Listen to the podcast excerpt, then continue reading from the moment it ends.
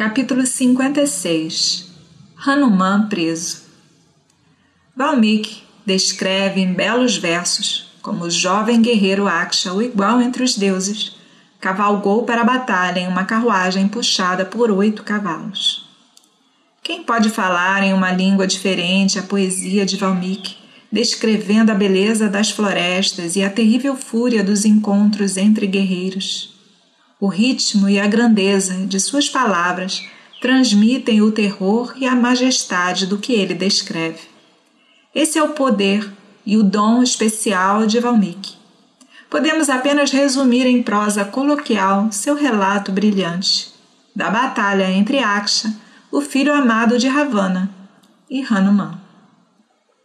Em uma carruagem dourada, adquirida através de Tapásia, chegou o filho mais novo de Ravana.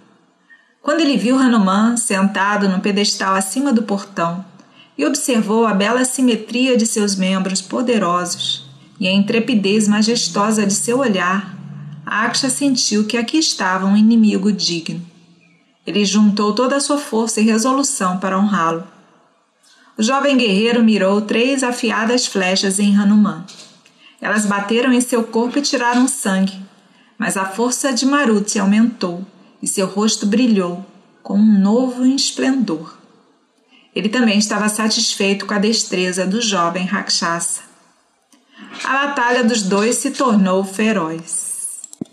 Centenas de flechas subiram em nuvens no céu e acertaram Maruti. Como uma chuva caindo em uma rocha, elas caíram no corpo de Hanuman. Crescendo no ar, Hanuman se esquivou para fugir das setas escorregando, por assim dizer, entre as malhas daquela rede mortal de mísseis, para encontrar uma abertura favorável e chegar até Aksha. Hanuman admirou a promessa jovem e o heroísmo de Aksha e lamentou por ter que matá-lo. Mas não tinha como ser diferente, pois o príncipe ficava cada vez mais formidável à medida que a luta prosseguia, e não era sensato se arriscar com ele. Por fim, Hanuman endureceu seu coração e decidiu destruir a juventude. Ele correu contra a carruagem de Aksha e a quebrou em pedaços. Os cavalos caíram mortos. O príncipe Rakshasa ficou no chão sem carruagem. Sem se assustar, ele subiu no ar com arco e espada e atacou Hanuman. Uma grande batalha aconteceu no ar. No final, os ossos de Aksha foram esmagados e estilhaçados, e ele caiu morto. Ouvindo que o príncipe havia sido morto por Hanuman, Ravana tremeu de raiva, mas controlando-se, ele chamou seu filho Indrajit, o conquistador de Indra.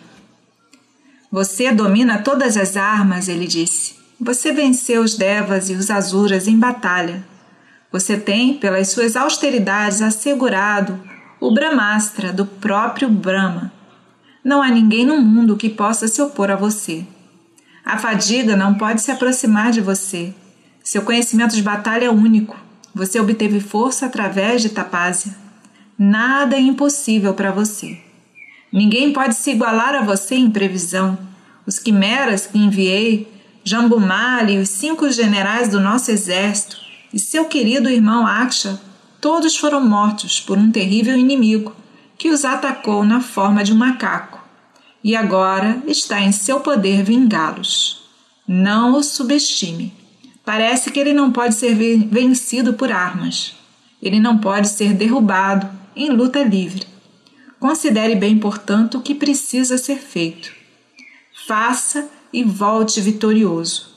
Os astras que você obteve por Tapásia podem ajudá-lo nesse momento. Não permita que a sua mente vagueie. Lute com concentração e volte triunfante. Indrajit, brilhante como os deuses, aceitou o comando de seu pai com reverência, recebeu suas bênçãos e foi com coragem e ansiedade para Azokavana de pé em uma carruagem puxada por quatro leões ferozes e vibrando na corda do arco, Indrajit prosseguiu em direção a Hanuman. Sua carruagem soou como o vento da monção. Seus olhos de lótus brilharam vitória. Quando Hanuman viu a carruagem chegando, ficou cheio de alegria. Indrajit, hábil na batalha, dobrou seu arco e preparou suas flechas afiadas para Hanuman. Sabendo que seria uma grande batalha, os Nagas, Yakshas e Siddhas se acomodaram nos céus para assistir. Ao ver Indrajit, Hanuman rugiu e aumentou ainda mais sua estatura. Silenciosamente, o guerreiro Rakshasa despachou seus dardos. Chuvas de flechas começaram a descer como uma batalha entre os deuses e seus primos, os Asuras. Hanuman se ergueu no céu e, movendo-se com velocidade como relâmpago, abateu as flechas afiadas. Seu rugido fez ecoar as direções, afogando as batidas de tambores e os sons do arco do Rakshasa. A batalha se desenrolou com fúria crescente e encheu todos os espectadores de espanto. Em habilidade e força, os dois guerreiros eram perfeitamente equivalentes. Não importa quantas vezes ele era ferido, a força de Hanuman não mostrava sinais de diminuição. Indrajit, portanto, resolveu: Minhas flechas não podem derrotar esse macaco. O que meu pai disse é verdade. Ele pode ser limitado apenas usando o Brahmastra. O príncipe Rakshasa, então, lançou o Brahmastra e ao tocá-lo, o Vanara guerreiro ficou preso e indefeso. Hanuman percebeu o que tinha acontecido. Ele disse a si mesmo: Eu fui preso pelo Brahmastra. Hanuman também havia garantido uma bênção de Brahma e lembrou disso. Isso vai me manter preso por apenas quatro quintos de uma hora, ele disse a si mesmo. Não corro nenhum risco real. Deixe-me ver o que os rakshasas farão comigo enquanto eu fico aqui deitado, amarrado e indefeso. Posso encontrar aqui mais uma oportunidade de funcionar como um mensageiro. Conforme instruído por Brahma, quando ele recebeu o dom da imortalidade, ele se rendeu ao Brahmastra e se deitou no chão, inativo, mas em plena posse de suas faculdades.